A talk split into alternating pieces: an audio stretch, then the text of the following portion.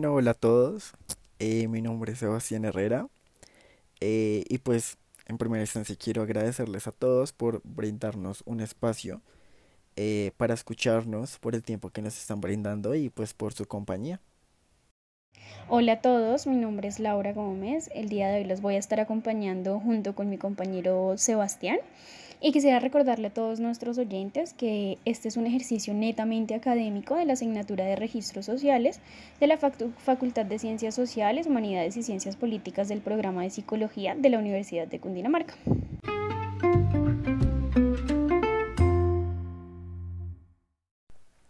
Bueno, nosotros eh, queremos hablar un poco acerca de un tema muy interesante que estoy seguro de que en algún momento nos ha pasado a algunos de nosotros y es el tema de las redes sociales y la identidad.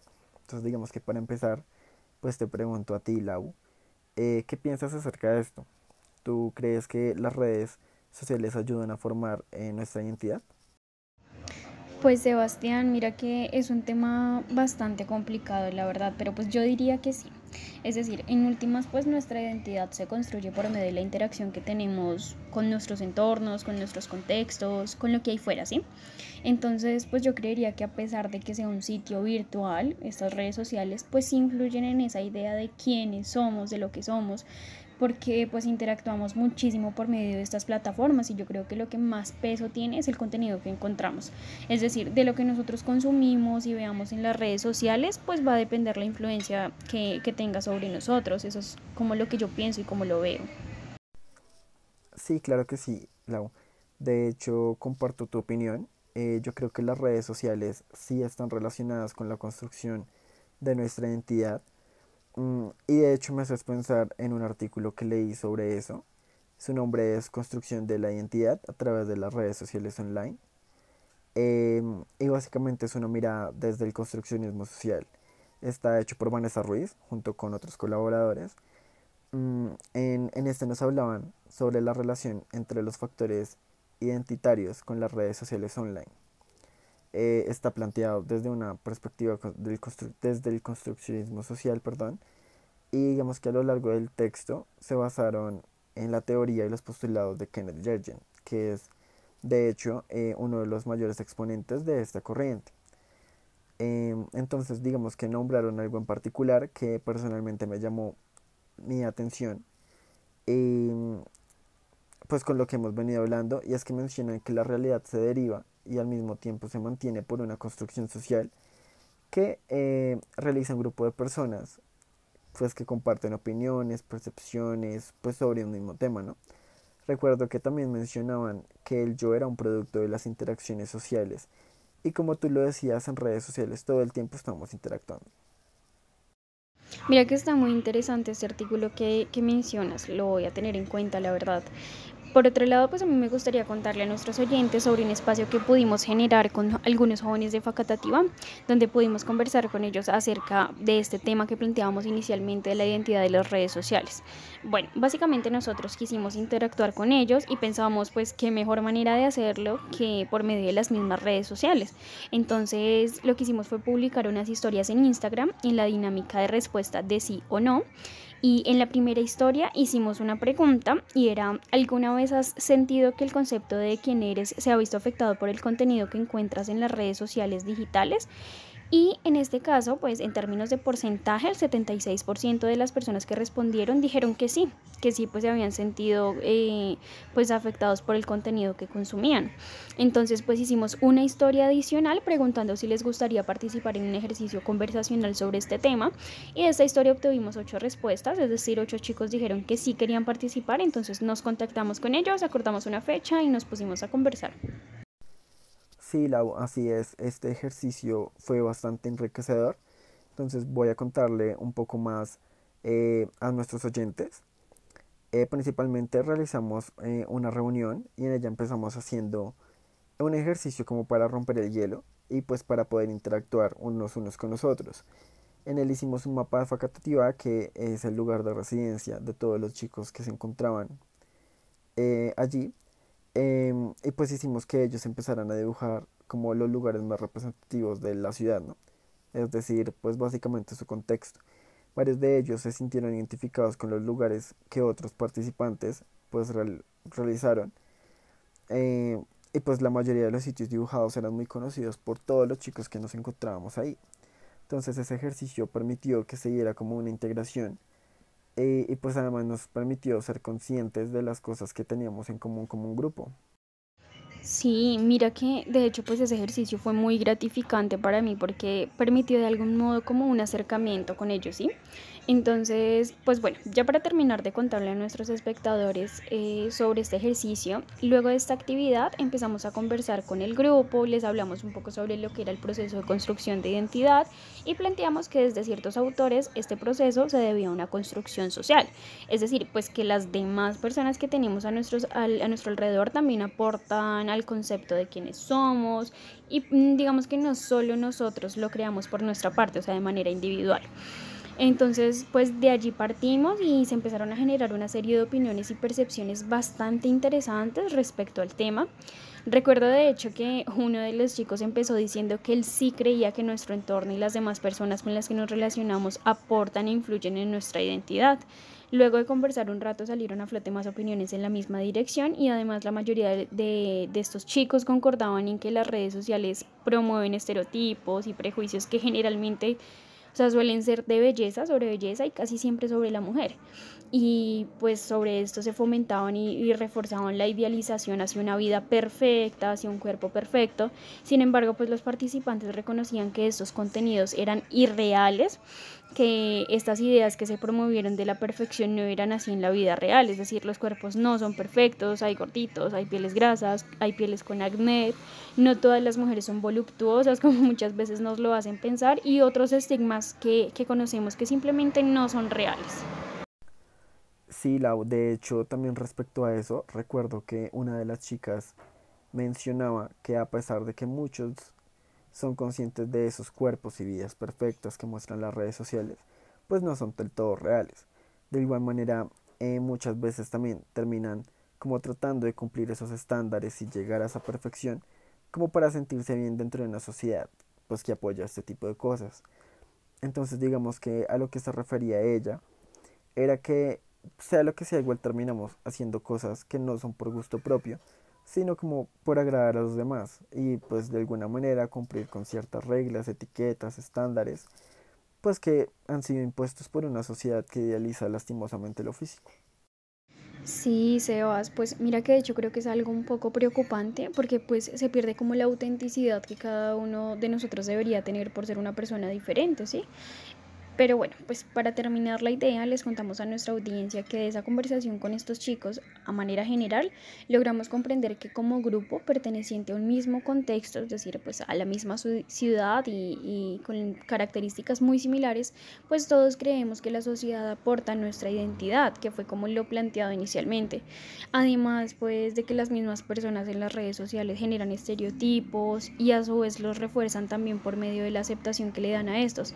A pesar de esto, pues se comentó finalmente que, es algo que queda en nosotros de alguna manera como una responsabilidad, forjar y decidir acerca de qué interiorizar y apoyar y qué no. Sí, Lau. Y bueno, digamos que ya entrando en materia, ¿tú sabías que la adicción está generada por un proceso neurológico?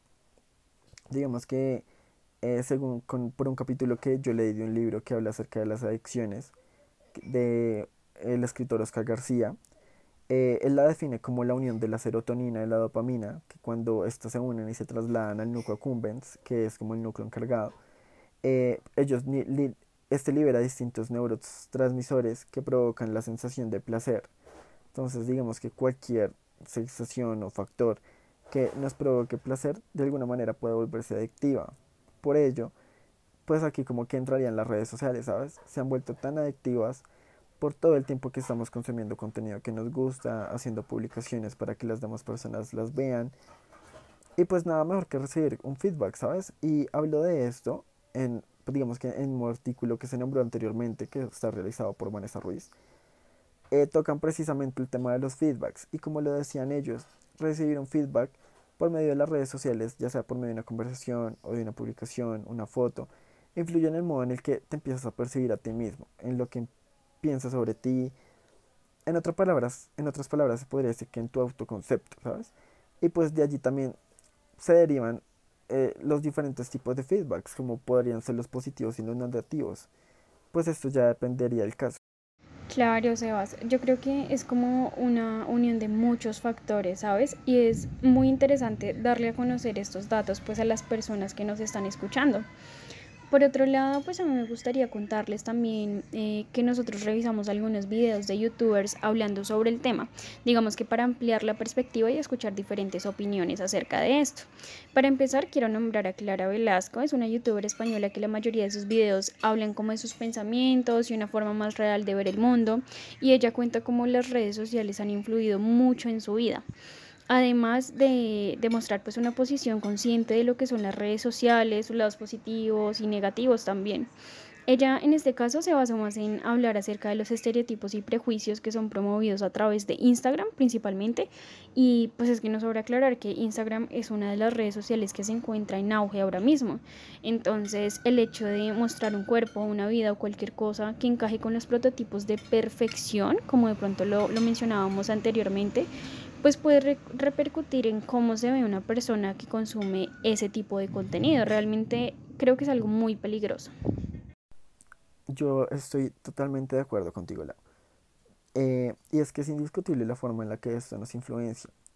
Yo por otro lado vi un video de una niña de 12 años hablando del tema, o sea, me sorprende porque imagínate el impacto que ha, ha tenido esto, como para que una niña de 12 años eh, pues está hablando del tema y además comente cómo le afecta. O sea, me parece que es algo increíble. Ella comenta que a través de un tiempo, eh, junto con una de sus amigas, llegaron prácticamente a obsesionarse con Instagram. Digamos que al punto de llegar a valorarse por los likes que reciben en sus fotos. O sí, las interacciones. lo cual me parece terrible. Digamos que afortunadamente ella fue consciente después de un tiempo y decidió borrar sus redes sociales como para no caer en esa trampa, pues debido a todos los estereotipos y prejuicios que aún se siguen promoviendo a través de estos. Exacto, Sebas. Y más aún porque en esta edad pues está entrando a la adolescencia, que es donde se comienza a construir y consolidar la identidad básicamente. Y respecto a esto me gustaría mencionar un artículo que leí en algún momento en el que el autor mencionaba esto mismo, precisamente. El artículo se llama Impacto de las redes sociales e Internet en la adolescencia, aspectos positivos y negativos y es de la autoría de Elías Arap. En él el autor mencionó algo que me llamó muchísimo la atención y él hablaba, hablaba sobre la popularidad de la comunicación en línea entre los adolescentes, ¿sí? Entonces, pues mencionaba que esto ha provocado reacciones encontradas entre ellos y enfatizaba también en que las preocupaciones se han focalizado en el desarrollo de las relaciones superficiales con extraños, en el riesgo de adicción, en el aumento de la probabilidad de ser víctimas de, de ciberacoso, por ejemplo. Y pues esto lo hemos relacionado con el tema de las adicciones que ya había mencionado Sebas en algún momento y con otros riesgos también dentro de estas plataformas. Y es por ello que en esta edad, es decir, para los adolescentes, se hace más peligroso aún los contenidos que se encuentran en estas plataformas. Sí, tienes toda la razón, Lau. Es, es básicamente una realidad que estamos viviendo ahora. E incluso muchos de nosotros tal vez lo vivimos eh, cuando pasamos por esa etapa, o por algún familiar, o indiscutiblemente es algo que igual está pasando ahora. Pero bueno, digamos que para continuar con lo que veníamos hablando, también quisiera contarles a nuestros oyentes de un video que revisamos. Es de una youtuber colombiana llamada Nancy Loaiza. En él ella nos hace como, nos muestra como una, una autoevaluación de sí misma en relación con las redes sociales, claramente. Ella tuvo como la iniciativa de analizar qué tan correctamente estaba usando las redes sociales y que tanto estas plataformas le estaban aportando cosas positivas a ella. En el video ella nos muestra cómo ha sido su proceso con las redes sociales y de hecho lo compartió con algunas personas y también admitió que en algún momento fue víctima del lado oscuro de las redes sociales.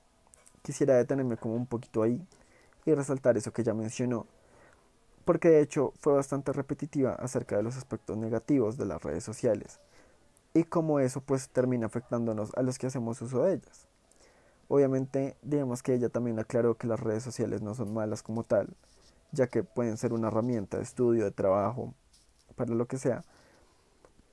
Pero también aseguró que debían usarse con responsabilidad, porque no sabemos a qué personas va a llegar, con qué personas se va a encontrar ese contenido, las publicaciones, los comentarios, las historias, todo lo que nosotros comportamos en redes sociales.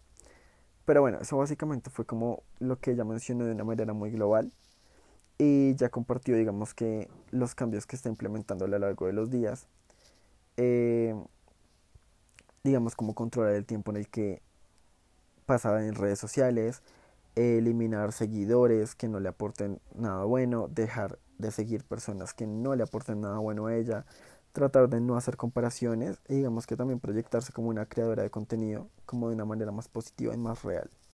Bueno, Sebas, para ir concluyendo y que esto no se nos alargue mucho, como les venía comentando anteriormente, el aporte que nos han generado cada una de las personas con las que nos contactamos en un principio y los youtubers con los que decidimos complementar la información, comparten en realidad varios puntos y eso es algo muy interesante. Creo que el punto más repetitivo, de hecho, a lo largo de las charlas y eso, fue el tema de los estereotipos. Son algo muy fuerte y me atrevería a decir que son mucho más fuertes en mujeres que creo que fue algo que llevamos a mencionar anteriormente, y realmente es algo muy absurdo. Como nombraba Clara en sus videos, es necesario empezar a normalizar los cuerpos reales, las vidas reales, y dejar a un lado esa idealización que se le da a todo, todo el tiempo dentro de estas plataformas. Sí, Lau, de hecho también te doy toda la razón. Además de los estereotipos, yo considero que también se le pueden añadir los prejuicios, que también son un punto muy relevante en las historias contadas por ellos, que de alguna u otra forma presionan, presionan y presionan a las personas a hacer cosas que realmente no son importantes. Y digamos que cabe mencionar también que este tipo de cosas justamente afecta más a los niños, adolescentes, jóvenes, porque como sabemos, esto es una etapa en la, de formación, ¿no? en la que el desarrollo está predominando. Entonces digamos que por ende, la vulnerabilidad ante estos factores externos, personalmente yo considero que es innegable. Estoy totalmente de acuerdo con eso em, y pues me gustaría agregar también otro tema que es el problema de la adicción que llegamos a mencionar anteriormente y es que es un tema que realmente es muy delicado y pues en este espacio no vamos a profundizar en esto, pero sí es algo de lo que se debe hablar porque es una problemática que va a ir creciendo y más por el hecho de que la tecnología crece cada día más y avanza cada día más. Por eso personalmente me parece importante empezar a tomar medidas para prevenir que esto siga pasando. Lau, estoy totalmente de acuerdo con lo que dices. Hay que empezar a generar conciencia porque es evidente que por medio de charlas, los videos que vimos y la información que encontramos al respecto, pues estamos frente a una problemática. Una problemática que es muy grande y que puede seguir empeorando, ¿no? Pero digamos que para ser un poco más puntual, me gustaría referirme a algo que llamó muchísimo la atención dentro de las historias y opiniones que compartieron los chicos, y es que todos hablaban como de una perfección que se fomenta y se va a seguir fomentando. Es como si dentro de esta vida virtual, como la mencionaban algunos de ellos, se tuviera un mundo totalmente idealizado con personas idealizadas en la perfección, eh, lo que sería un físico delgado, eh, ejercitado, saludable, una vida llena de viajes, de dinero, de lujos. Y por supuesto no solo por estos relatos, sino por lo que nosotros vemos diariamente a través de ellas. Y estas son cosas que de por sí están dentro de la vida, pero igual no es el día a día, y mucho menos que es una vida que puedan llevar todos.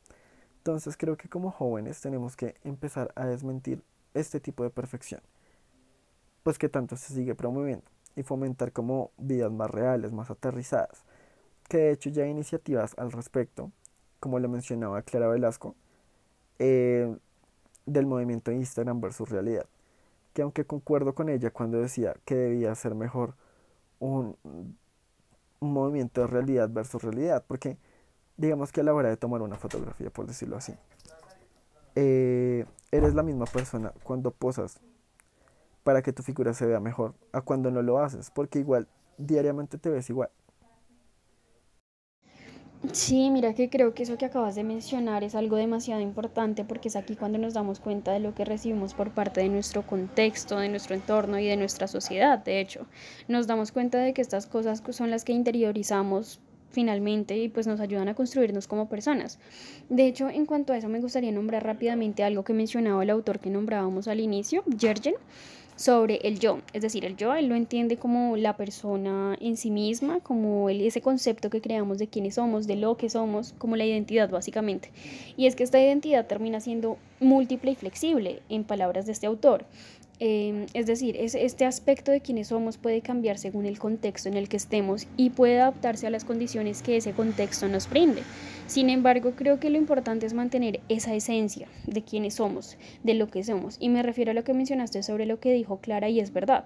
Somos la misma persona en Instagram que en la vida real, por decirlo así, solo que queremos proyectar tal vez unas cosas más que otras de nosotros mismos en contextos diferentes, como lo son las redes sociales, la interacción y las relaciones cara a cara. Yo quisiera mencionar algo respecto a lo que mencionaste sobre la conciencia que debemos fomentar y de hecho que por medio de charlas y los videos que vimos se puede notar que en general todos los chicos como que llegan a generar conciencia de algún modo sobre la responsabilidad, ¿no? Pues que tienen al ser usuarios de estas redes sociales. Es decir, ellos analizan lo que sucede dentro del contexto, con sus amigos, con sus familiares, lo que sucede con los influencers y pues demás, ¿no? Lo que sucede internamente con ellos, si es que ven las redes es bueno o malo y cómo los afecta, si los hace mejor o peor personas. Y personalmente me parece algo muy agradable que tomen esta iniciativa, porque igual lo, escuché de varios de ellos, como eliminar o bloquear a personas que aportan cosas negativas a sus vidas. Y en cambio de eso, empezar a seguir a personas que los inspiren, que los motiven, que los alienten a crecer como personas y a cumplir sus sueños, ¿no? Y la verdad, eso me parece como una iniciativa muy buena, porque dejamos como de satanizar, por decirlo así, las redes sociales, no. Dejamos como de culparlas por todo lo negativo que surge a través de ellas y comenzamos a entender que no son más que una herramienta que nos permite, que igual, o sea, como nos permite hacer cosas maravillosas, digamos que en el peor de los casos hay cosas que no son tan buenas, pero eso ya es decisión de quien las usa. Y como nosotros, como usuarios de esas plataformas, somos quienes decidimos qué hacer con ellas. Yo concuerdo muchísimo con lo que dice Sebas y creo que aunque es una frase muy cliché, vale la pena decirla. Y es que nosotros tenemos los medios, ¿sí? Pero nosotros decidimos qué hacer con ellos. Entonces, se nos dieron las redes sociales, así que pues está en nosotros utilizarlas de manera positiva o negativa. Y asimismo está en nosotros persuadir de, eh, de que lo hagamos de una manera u otra, pero siempre bajo la responsabilidad de cada quien, por supuesto incitando a que se haga de la manera correcta, creería yo.